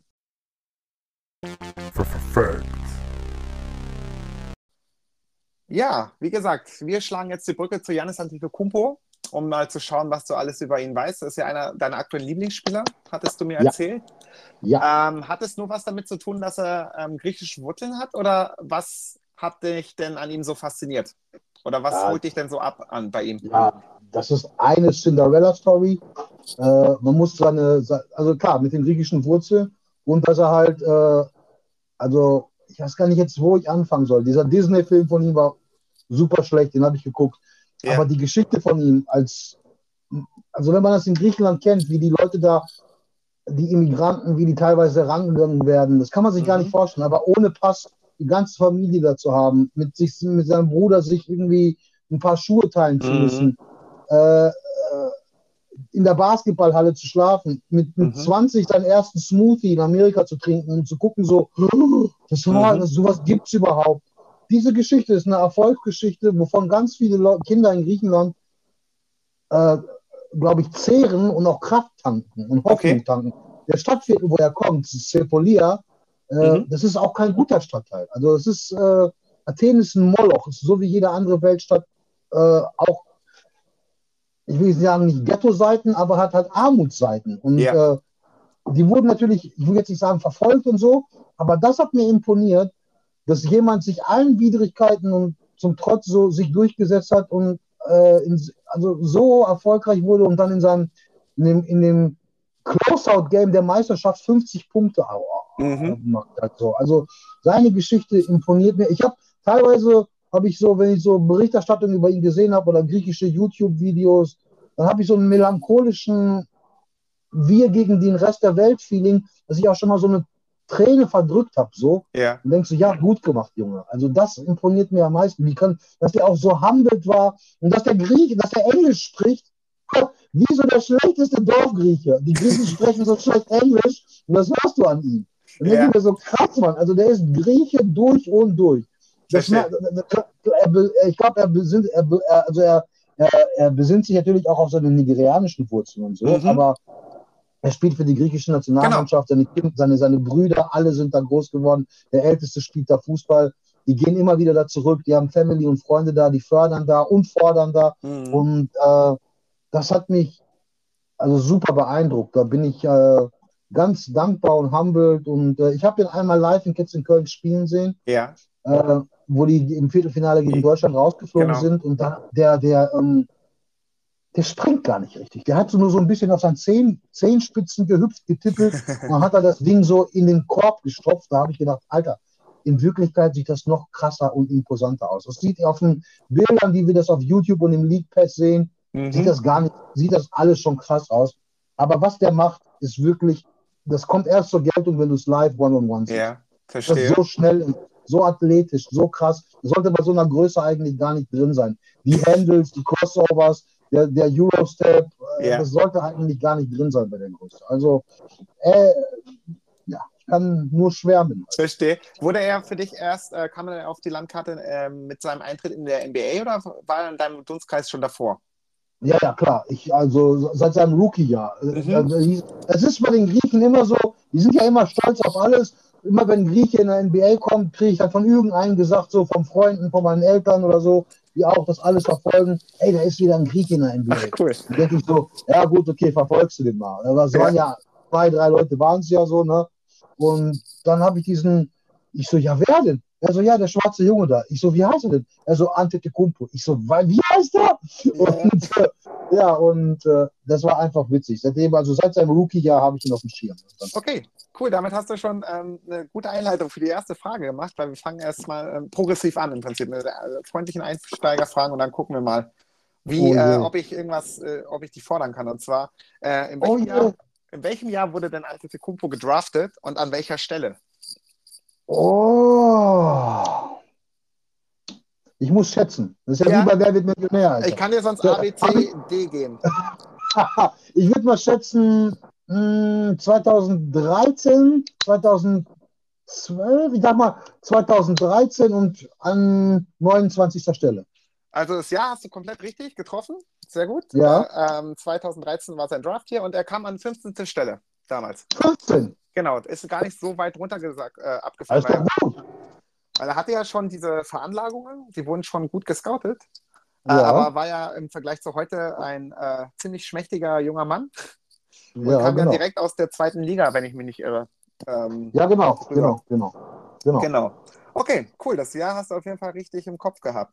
Und Jawohl. über seine Familie hast du schon, schon einen kleinen. Aber du hast ja, du hast ja, du hast ja auch, du, also wenn man deinen Maßstab irgendwie jetzt, dein, dein Wissensding jetzt als Maßstab nimmt, du bist ja der Commissioner und General Manager schlechthin, du weißt, glaube ich, von jedem die Draft-Position. Nein, nein, ich also, muss mich auch so, so, so darf man das bei mir die Messlatte nicht setzen, ne? Nein, nein, ich habe ja auch einen Zettel. Ich hätte es nicht aus dem Kopf gewusst. genau. Okay. Ähm, die zweite Frage wäre: Wie Ja. viele Brüder besitzt denn Jannis? Also, er hat den ältesten Francis, Richtig? den noch älteren Thanasis, dann kommt er in der Mitte, Ja. dann kommen äh, die beiden Jüngeren, ich glaube Alexis und Kostas. Bombe, richtig. Genau. Alle, Hey! alle richtig. Ähm, weißt du, wie viele von denen Profisportler geworden sind? Ähm, ja, äh, alle. Also der, der Francis spielt Fußball, zweite Liga, glaube ich, in Griechenland. Und Ja. alle anderen vier haben äh, jetzt Basketball auf dem Schirm. Ist Weiß richtig. nicht, ja, gut, okay, alles klar. Äh, Okay. beim Francis, das wusste ich persönlich gar nicht, der macht auch Musik. Der ist auch noch Ah, Musiker. das, ach, Laber, echt? Das Ja. wusste ich nicht. Krass, der macht okay. Musik. Das habe ich heute auch noch äh, herausgefunden. Genau. Was Also, für Musik? Das äh, kann ich dir leider nicht sagen. Ich glaube, der Okay. bezieht sich auch auf seine nigerianischen Wurzeln tatsächlich. Ja, das, das wird Sinn machen, ja. Aber ähm, Vielleicht finde ich es raus und dann schicke ich dir mal was. Ja, ja, okay, okay. Okay, super, okay. Genau, also wir haben das äh, Draft hier, dann äh, im Prinzip von seiner Familie. Ich glaube, wenn ich mich nicht irre, ähm, Alexis spielt in der G-League. Der wurde doch im Prinzip für einen Tag verpflichtet und dann wieder entlassen, damit er zumindest in der G-League bleiben kann. Und Genau. ähm, Thanasis ist äh, der einzige Bruder, glaube ich, der mit ihm in der NBA in dem Sinne spielt. Der ist ja wieder zurück nach Milwaukee, oder?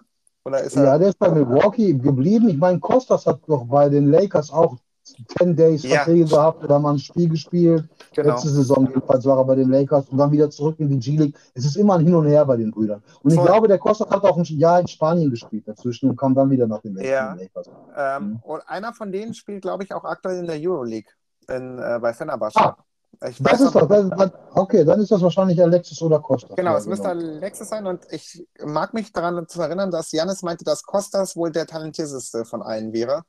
Das habe ich auch mal gelesen. Da bin Mhm. ich mal gespannt, ähm, welche Reise wir da noch miterleben können bei der Ja, Familie krass, Antetokounmpo. ja. Genau, Ich fände es geil, wenn die alle fünf in der griechischen Nationalmannschaft so äh, äh, auflaufen würden und der Kommentator dann sagen müsste, Starting beim, Antetokounmpo zu Ja. Antetokounmpo zu Antetokounpo, Antetokounmpo Block zu Antetokounmpo. Ja, das wäre witzig. Ja. Das wäre okay. wirklich witzig, genau. ähm, was, welchen Award hat ein Antetokounmpo in seiner Laufbahn als erstes erlangt? Diese persönlichen Auszeichnungen von der NBA. Es gibt ja zum Beispiel Rookie of the Year, es gibt Most Mhm. Improved, es gibt Defensive Player of the Year, es gibt den MVP. Alle anderen Social Awards lasse ich mal Mhm. raus, sowas wie Sportsmanship etc. Es, können, es kann von meinem logischen Verständnis nur MIP oder äh, Defensive Player of the Year werden. Ich glaube, Defensive Player of the Year war es. Genau. Äh, den Award hat er auf jeden Fall auch mal erlangt, aber den ersten Ja. Award 2017, also vier Jahre nach seinem Eintritt in der NBA, war tatsächlich der Most Improved. Das war der, äh, der Ah, Most okay. Improved ähm, Player Award. Und äh, Mhm. daraufhin folgten weitere. Weißt du, wann er seinen ersten MVP Award gewonnen hat? 2019, glaube ich. Genau. Und ähm, weißt du, wann der nächste folgte? Äh, MVP oder Defense Player? Nee, äh, MVP? Äh, hm, war das nicht so? Ist das nicht dieses auch Jokic-Dilemma, dass die zwei Jahre nacheinander das gemacht haben und dann im dritten Jahr so eine Konzessionsentscheidung macht und dass dann jemand anders den MVP-Award gibt, damit es nicht langweilig wird? Ich glaube, im Jahr direkt danach ist er nochmal MVP geworden. Richtig, sehr gut, sehr gut kombiniert. Ähm, Mhm. Genau, der ist äh, 2020 MVP gewonnen und er hat gleichzeitig noch einen anderen Award abgesahnt. Ach ja, De Defensive Player of the Year und MVP ist in einem Jahr geworden. Genau, richtig. Das war ähm, vor ihm hat es zum Beispiel nur Jordan geschafft und ein weiterer Spieler, auf den ich leider Mhm. nicht komme, Schande über mein Haupt. Aber das Mhm. waren die äh, ja, sehr beeindruckende Individualleistungen auf jeden Fall von Ja, ja, der hat alles abgewonnen. Das war, das war, das war seine Prime, sag ich mal, individuell, auf jeden Fall. ihm. Mhm. Würdest du sagen, er ist nicht mehr in seiner Prime?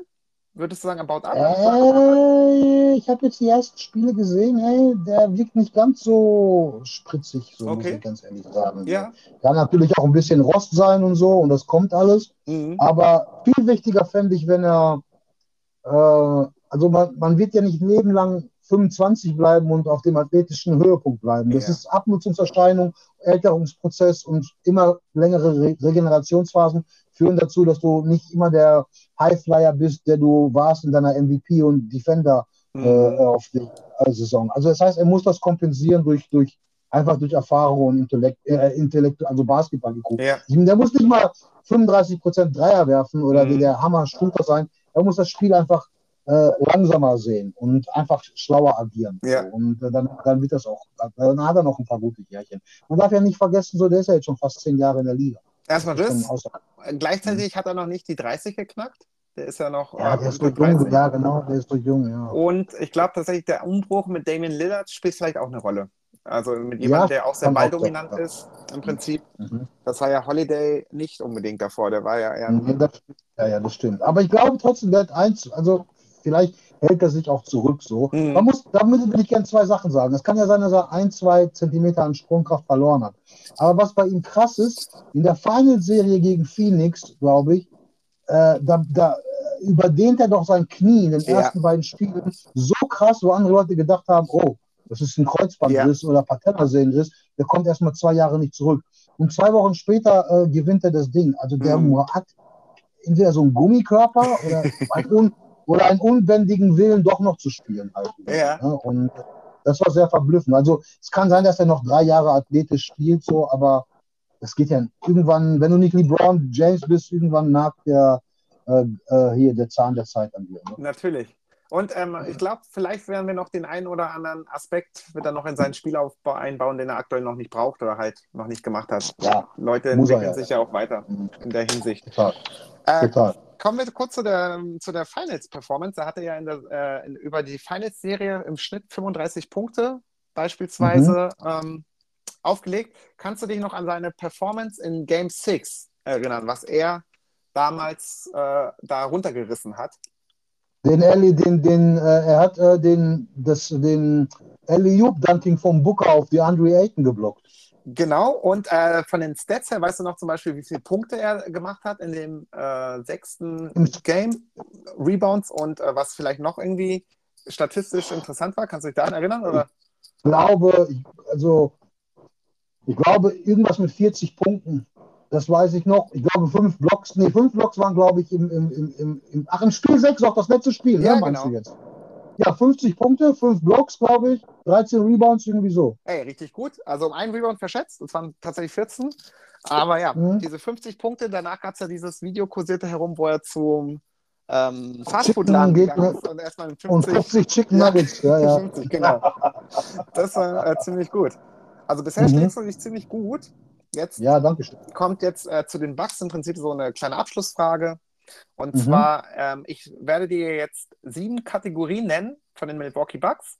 Und du müsstest Okay. mir mal sagen, in wie viel von diesen Kategorien ist er gerade die Nummer eins, der aktuelle All-Time-Leader? Also es gibt die Kategorie gespielte Games, Ja. eins. Dann äh, Minuten, das ist zwei, wer die meisten Mhm. Minuten ähm, runtergerissen hat im Prinzip bisher bei den Bucks. Dann gibt es ähm, Two-Point-Field Goals, also zwei Punkte Mhm. ähm, Erfolge, Dreier, Mhm. Freiwürfe, Assists und Rebounds. Und äh, jetzt müssten wir jetzt äh, von dir wissen, im Prinzip, in wie viel dieser Kategorien glaubst du, haben denn, also hat Janis Antetokounmpo gerade die Nase vorne? Äh, Wir können das alles nochmal hin, hintereinander durchgehen. So, ich habe sie jetzt einmal Ja, genannt. Ja, ja, sehr chaotisch gerade. Also, ich muss noch mal kurz, es ist ja ein bisschen schwierig, weil ich glaube, glaub, so, sowohl Oscar Robertson als auch Kareem Abdul-Jabbar sehr gut. Äh, das heißt, man muss so auf die Historie gucken von dieser Franchise. Und also Minuten, gemachte Körbe, was war's noch? Also wir können anfangen mit den Games. Wer glaubst du, hatten die meisten Games für die Milwaukee Bucks bisher Ever. Ja, das glaube ich, das, das glaube ich nicht, dass er, dass er das gemacht hat. Das kann ich mir nicht vorstellen. Dafür. Boah, Okay. Also, Gut? nee, glaube ich nicht. Nee. Okay. Ähm, das nächste wäre die Minuten. Die meisten Minuten für die Bucks bisher. Das, ja, ist das nicht eine Fangfrage? Hat nicht der mit den meisten Spielen auch die meisten Ja, ja, Minuten? richtig. Also äh, im Prinzip müsstest du ja sagen, ist der es nicht, oder? Wenn du, Nee, das, das auch nicht. Also glaube ich nicht. Nee, wenn er. Okay. Ja. Ähm, wollen wir die ersten zwei Aufgaben äh, erstmal diese Fangfrage lösen? Okay. Die meisten Ja. Games für die Milwaukee Bucks hat tatsächlich Janis Antetokounmpo geleistet bis heute. Aha. 723 Games. Ach, doch nur so wenige, okay. Und äh, Michael Red ist zum Beispiel auf Platz 10 mit 578 Games. Okay, ich dachte, das ist okay. Das hätte man noch. Okay, ja, gut. Ach so, 700 hat Ja. gereicht für Platz 1. Ich dachte, was ist meine, meine Meldung jetzt so? Ja, das habe ich falsch. Ver das war ein bisschen kompliziert. Ich habe so von leid. 1000, von 1500, 2000 Games ausgegangen und das hätte ich halt in 10 Jahren gar nicht zusammengezählt. Aber bei 80 Spielen pro Ja. Saison und 10 Jahre in der NBA bist du ja schon fast bei 800. Dann Ja. hast du mal ein paar Verletzungsfälle Genau. aussehen. Dann hätte ich das auf jeden Fall ausschließen können. Aber ähm, ich dachte wegen diesem Longevity-Faktor, dass es so eine langlebige Geschichte ist. Ja. Und okay, ich wusste, okay, na gut, okay. Mhm. Also- das, war, das, war, das war festgestellt, die Frage, weil man keinen kein, ähm, keinen Rahmen hat, in dem man sagt, so, ja, die meistgespielten Spiele ever waren 1000 oder 2000. Okay, dann Okay, geht es darum, um die meisten Minuten bisher gespielt bei den Milwaukee Mhm. Bucks. Das wäre jetzt der zweite Mhm. Teil der Frage. Ähm, bleibst du dabei, dass es vielleicht jemand anders ist? Willst du das nochmal switchen? Ja, jetzt switche ich das. Okay, jetzt, jetzt ist das ist jetzt geschenkt im Prinzip die Antwort. Genau. Ja, nee, Antetokounmpo aktuell mit 23.502 Minuten an Platz 1. Mhm. Ja, klar, macht Sinn. Genau, und ähm, zum Beispiel Karim Abdul-Jabbar hatte 19.954 Minuten. An Platz, für, äh, Entschuldigung, Platz 6. Platz 6. Also sogar Wer ist denn der, Zweit, wer ist denn der, der Spieler mit den zweitmeisten Spielen bei den Bucks? da muss ich zu meiner Schande gestehen, habe ich noch nie gehört, Bob Denrich. Ach, Denrich, doch, ja, den Namen habe ich schon mal gehört. Ja, ja. Also, ähm, genau. Mhm. Jahrgang 1969. Mhm. Mhm. Mhm. Genau. Ähm, jetzt kommen wir zu den Two-Point-Field Goals. Ähm, glaubst du, er ist da an, also führende Kraft oder gibt es jemand anderen? Oh, das ist schwer zu sagen. Ey. Basketball hat sich auch entwickelt. Ne? Man, äh, Ja, ich glaube, traditionell würde ich sagen, Kareem Abdul-Jabbar hat die meisten Two-Point-Feeds oder nur Two-Point-Feeds gemacht. Okay. Ähm, herzlichen Glückwunsch, das ist richtig. Er führt aktuell noch mit 5.902 Two-Point-Field Goals die Milwaukee Bucks an. Mhm. Aber Janis hat nur 500 weniger und ist, glaube ich, auszugehen, dass er diese Hürde Diese auch Saison Mhm. knacken wird. Also ob es dieses Jahr wird, weiß ich nicht, aber auf Ja. jeden Fall innerhalb der nächsten zwei, denke ich Ja, mal. glaube ich auch. Ja, ja. Genau. Ähm, die All-Time-Liste der Bucks bei den Three-Point-Goals. Führt die Janis an? Ja oder nein? Und falls nein, wer könnte es sein? Hast du da vielleicht eine. Bei, bei, bei den drei Punkten, Ja. Ähm,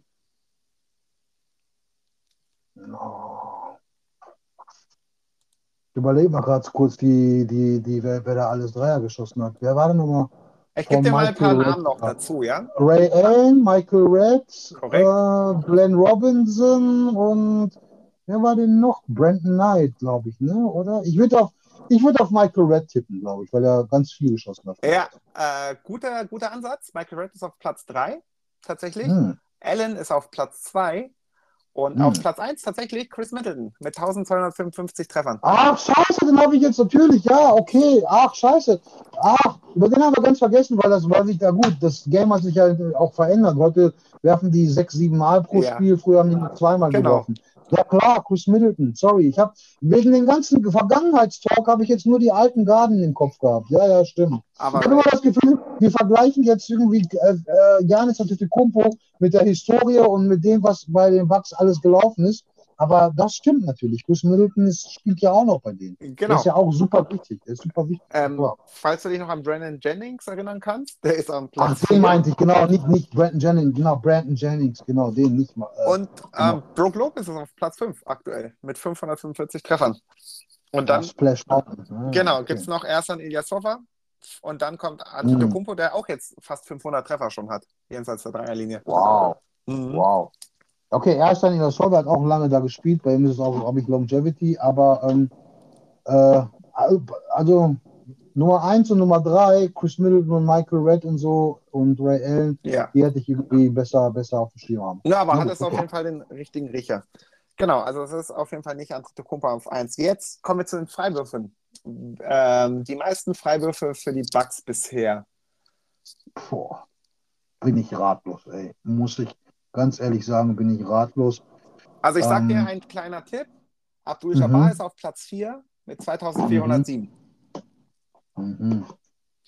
Mm, Ich würde wieder auf Janis tippen, weil der, glaube ich, zwei, drei Jahre hatte, wo er, glaube ich, zehnmal pro Spiel an die Ja. Linie gegangen ist. Äh, Kannst du dich auch noch vielleicht daran erinnern, dass er tatsächlich mal äh, einmal auch zu lange gebraucht hat für den Freiwurf, dass er im Prinzip abgepfiffen wurde, genau. Und äh, tatsächlich Ja, ja, ist ein richtiger Riecher mit der Spielweise. Mhm. Er ist ja auch jemand, der immer einen Korb näher abschließt oder immer wieder den Drive ohne Verluste, auf sich auf Verluste sucht. Äh, führt Ja, Antetokounmpo gerade mit 4021 Freiwürfen die Wow. äh, All-Time-List an. bei den Bucks. Und das bei seiner schlechten Quote. Der hätte noch mal 2000 mehr haben können wahrscheinlich. Er, äh, also er hat 4021 gemacht und Mhm. bisher 5684 Versuche gehabt. Also du hast es schon gut ähm, auf jeden Fall das, äh, ja, den Zusammenhang hergestellt, dass er da definitiv krass. mehr Treffer hätte machen können. Ja, aber es ist, wie du sagst, es ist ja seiner Spielweise geschuldet, ne? Wenn er Ja. irgendwie 10 Mal oder 15 Mal wirft, so. Na klar, Ja, schon so. natürlich. Ähm, wir kommen zu den Assists. Jawohl. Glaubst du, er ist da die Nummer eins? Mir fällt leider kein berühmter Point Guard. Doch, Oscar Robertson fällt mir noch ein. Und Ja, ja. Der, hat, der hatte auch eine Season mit Triple-Double im Schnitt. Ähm, Mhm. Ich weiß aber auch nicht, wie lange er bei den Bucks gespielt hat. Und ähm, ich würde auch Janis den Vorzug geben jetzt. ja, korrekt, mit 3389, aktuell auf Mhm. Platz 1. Ja, der ist ja richtige Maschine, Alter. Ja, das, das ist schon krass. Mit der Übersicht auch. Und wie du gesagt hast, so das Gefühl beim Passen.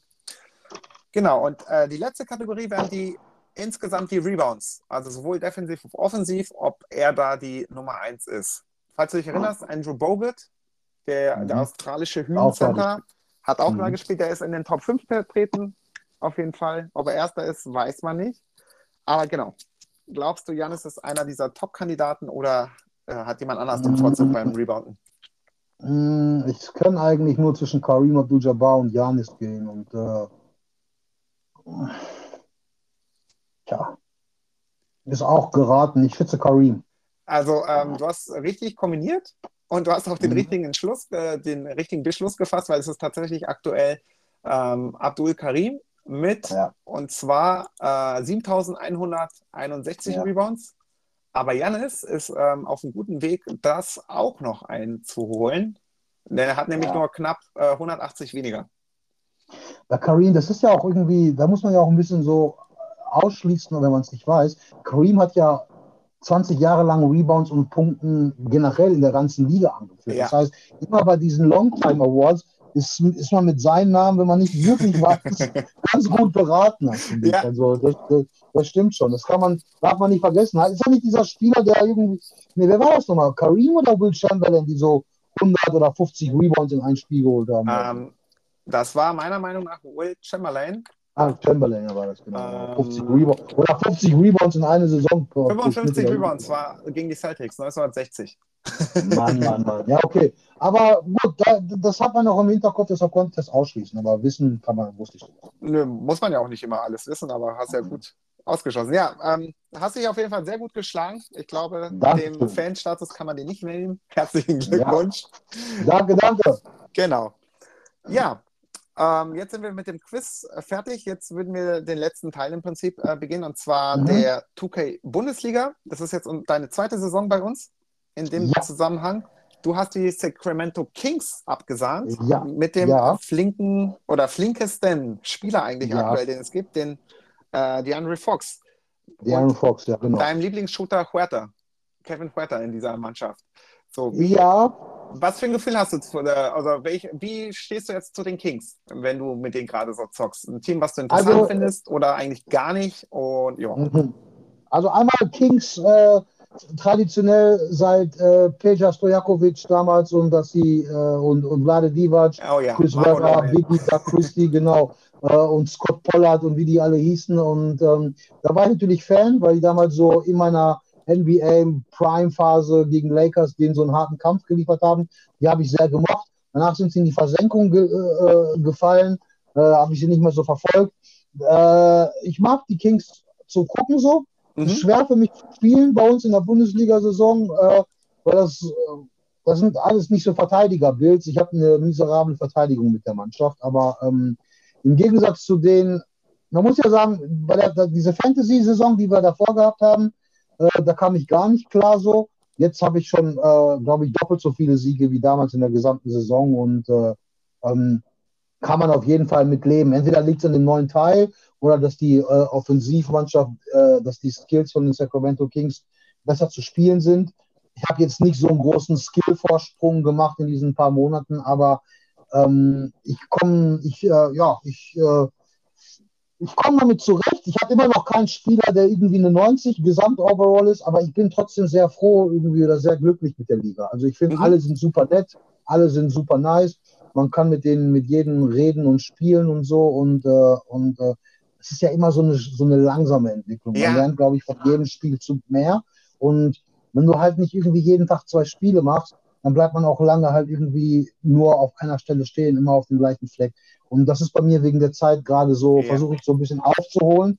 Wenn ich aber über einen Monat lang jeden Tag zwei, drei Spiele machen würde, dann würde ich auch den Fortschrittsprozess, Mhm.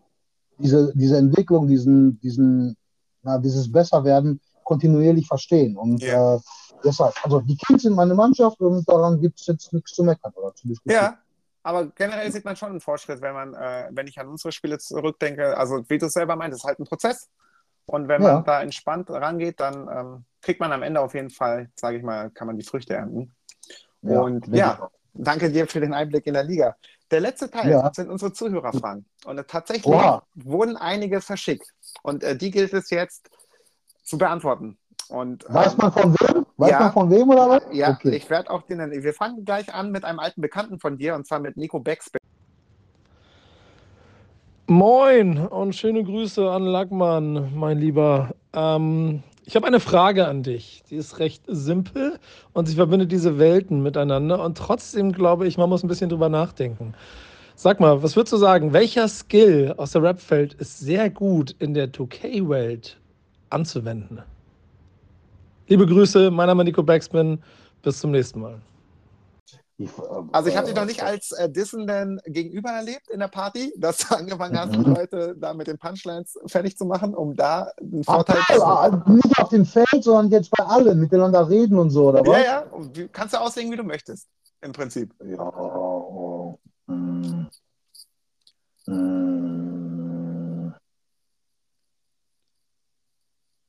Ach, ich möchte da jetzt ganz besonnen, glaube ich, sagen, also das gar nicht so als Skill sehen, sondern ähm, als Eigenschaft. Naja, dieses Each One Teach One. Aha. Also ich habe von dem gelernt, ich bringe es dem anderen weiter. Das Okay. habe ich jetzt von allen Administratoren oder von den Leuten, mit denen man jetzt gecheckt hat, so, oder mit denen man in einer Party geredet haben. Ich glaube, 99 Prozent der Leute, die da jetzt kennengelernt haben, haben gesagt, ja, probier doch mal das oder die haben so einen Tipp gegeben und äh, ich habe das dann diese Saison zum ersten Mal auch einmal weitergegeben bei dem äh, Jan, glaube ich, mit Used to Rocket, als Ja. ich ihm gesagt habe, ey, äh, ich habe auch immer ohne Playbooks gespielt, check doch mal ein paar Spielzüge, Mhm. trainier die mal und so, kann nur nützlich sein. Und ich glaube, das ist das Prinzip von Each One Teach One, was man aus dem Rap kennt und das haben alle Leute hier irgendwie äh, auch oder machen das halt so. Die Ja. sind halt alle nett. Die sind halt alle nett. Ne? Und äh, deshalb äh, kann, kann, also kann man das, glaube ich, so weitergeben. Ne? Ich, man muss doch nicht allen, alle nett finden. Kann sein, dass jemand mal Ja. einen scheiß Tag hat, hat so und dann irgendwie launisch wird oder stänkert, aber das ist dann im Nachhinein einen Tag später, glaube ich, vergessen. Und Ja. beim Zocken haben halt auf jeden Fall irgendwie alle immer, äh, sind, sind die alle sehr korrekt, sehr straight, Mhm. muss man sagen. Cool. Also ich schon, ich schon, würde ich sagen. Sehr gut. Ähm, der Mockmeister von den Indiana Mhm. Pacers möchte gerne wissen von dir, was ist das Beste daran, Musiker zu sein und was ist das Mhm. Schlechteste? Ja, oh, gibt so viele Sachen. Ich glaube, In zwei Sätzen, jetzt. Ja, der Beste ist halt, dass du dein eigener Herr bist, wenn du halt Independentes machst. Es ist aber wie bei der Selbstständigkeit bei jedem Beruf. Also ich bin ja Selbstständiger, ne? Also Ja. als, als wenn man so seine Steuersachen und so macht. Selbstständiger Musiker, das ist gut. Das heißt, du kannst dir im Zweifelsfalle die ganze Kritik selber äh, Mhm. auf die eigene Schulter klopfen. Und wenn es schief läuft, musst du halt aber auch, äh, also das ganze Lob auf die eigene Schulter, genau. Wenn es schief läuft, musst du aber auch alle Kritik einstecken. Ja. Und es gibt in meinem Fall auch irgendwie, was soll man sagen, es lohnt sich, man kann damit leben.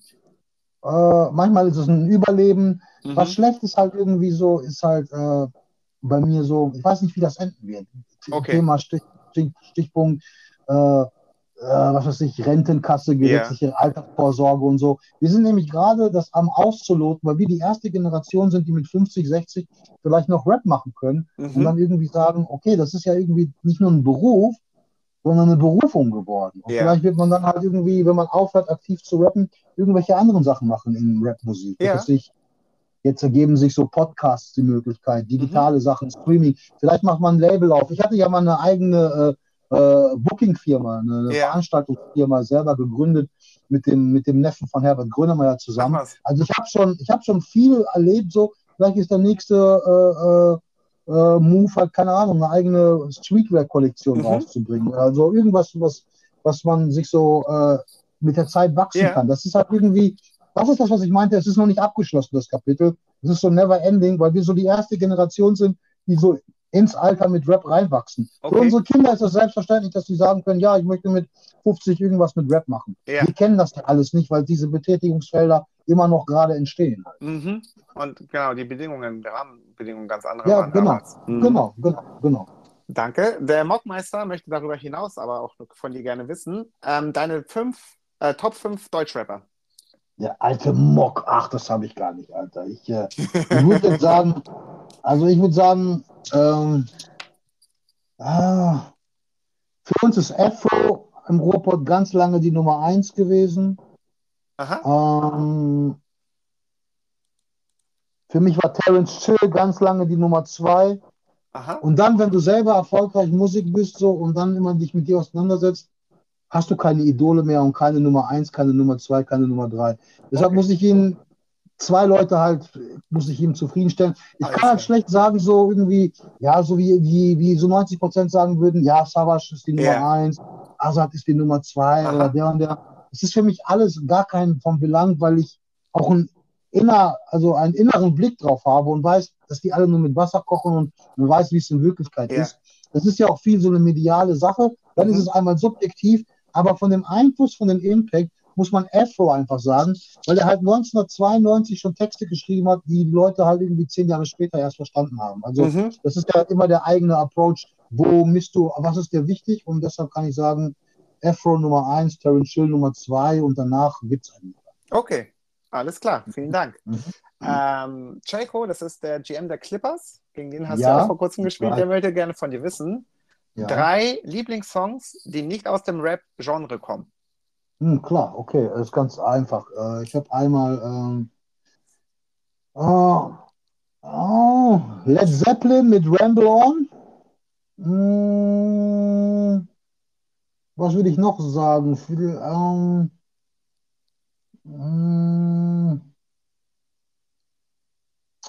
wie ist denn Nirvana-Song nochmal? Warte mal. Um, Teen Spirit, weißt du den? äh, nicht kennt? Spiel, ich glaube, Okay. Come As You Are, glaube ich, hieß der. Ich weiß Aha. nicht, ob es der ist. Und dann würde ich sogar sagen, ähm, ah, wie hieß so mal dieser alte Blues-Typ, ey? Ich habe den Namen nicht mehr drauf, ey. Fuck it. Bernard King, hieß der, glaube ich, so? Nee, warte mal. Nee, Bernard King war, glaube ich, ein Basketballer. Wie hieß der nochmal? Der Typ. Es gibt in dem Film ähm, äh, äh, Blues Brothers mit, äh, mit Ja. äh, haben ja viele gesehen, mit, mit äh, Mega guter Film. mega guten Film. Gibt es diesen einen, eine Szene, wo die beiden, wo Dan Aykroyd und, äh, wie heißt der andere nochmal? Mann, der Bruder von dem. Ist auch egal. Die beiden sitzen in Chicago vor so einer, vor so einer, vor so einer, äh, vor so einer, ähm, vor so einer, vor so einem Markt und da sitzt da so, so ein Typ in, in, in, ähm, mit so einer Brille und der, und der Gi- Gitarre und so in Lederkrokodilstiefeln und Mhm. singt so einen Blues-Song. Der geht so, ah, hau, hau, hau, hau, hau. Okay. so, heißt der Typ nochmal? Verdammte Scheiße, Mann. Diesen Song mag ich sehr. Das hat mich sehr geprägt. Also, das ist gar nicht mal so äh, ein, ein Song, den ich halt äh, äh, als, ähm, als meist gehört empfinde, so was man von seinen Lieblingstracks äh, sagt. Aber dadurch, dass er eine ganz andere Musiksparte findet, würde ich ihn als Lieblingssong stellvertretend für diese. Blues-Szene machen. Ja, Also so, so, das würde ich halt sagen, ja, genau. alles Genau. klar. Cool. Und äh, Ich reiche dir nochmal den Namen nach. Ich reiche dir in der, in der, in der, in der, in der, in der WhatsApp reiche ich dir nochmal den Namen nach. Ja, sehr gut. Ähm, den Abschluss bilden drei kurze Fragen von Mako. Mako ist ähm, bekennender. Knicks-Fan. Ich glaube, ihr habt noch Ja. nicht gegeneinander gespielt, aber äh, macht auch. Musik und ist auch vor allem im Boom Bap, äh, Boom Oh. verankert. Aha. Und er ist auch so ein kleiner Schelm, was die Fragen angeht, Ja. weil die erste Okay. Frage lautet: Witten Ja. City oder Titten Graffiti? ja, Witten City. Gut. Nummer zwei: Autotune oder Ausruhen? Ausruhen. Okay. Ja, halt gut. Alter. Ja, gut, Alter. Und jetzt der Abschluss. Lieber am Pokertisch mit Nikola Jokic oder Pommes Mayo mit Bam Adebayo? Wow, das ist ein richtiger Punchline King, Alter. Pokertisch, Nikola Jokic. Und was war das? Pommes Mario, Bam Adebayo. Genau. Ja, okay. Ich sehe schon, er hat seine Rhymes und seine Hausaufgaben gemacht. Und da Ja. ich ja, da, da ich ja jahrelang vom Pokern auch gelebt habe, also es mit der Musik nicht so lief, äh, ich habe eine ganz große Pokerfass. Also das habe ich, das kann ich sehr gut übrigens. Okay, Lieber. Pokern, ja, ich habe Jahre, nicht jahrelang, aber ich habe davon, äh, ah, will ich gar nicht anfangen, aber das ist ein alleine, äh, äh, das ist so nach Basketball und Hip-Hop vielleicht mein Steckenpferd, wo ich gesagt habe, ey, da habe ich so viele Jahre und Geld und Zeit investiert, Mhm. eindeutig äh, Nikola Jokic Pokertisch. Sehr gut. Cool. Dann äh, bedanke ich mich vielmals für die Zeit bei diesem Podcast Danke auch. mit dir. Das Ich war sehr äh, schön. Mhm. danke dir. Ich wünsche dir ein schönes Wochenende. Ähm, Ja, kurze Frage noch meinerseits. Ja, danke dir auch. Kurze Frage noch. Ähm, das wirst du ja auf Spotify dann hören können, ja? Ja, korrekt. Dann soll ich, soll ich, kann man machen, dass du mir so einen Link schickst und Ja. ich teile den dann auf Instagram und dann Natürlich. kann das, können das alle meine Leute, können das dann verfolgen. Auf jeden Fall. Genau. Supi. Das, Dann super, so machen wir das. verabschiede ich mich und wünsche noch Ja. einen schönen Tag. Dicker dir auch, wir sehen uns online, ja? Jo. Bis dann, Bis ciao. dann. Ciao.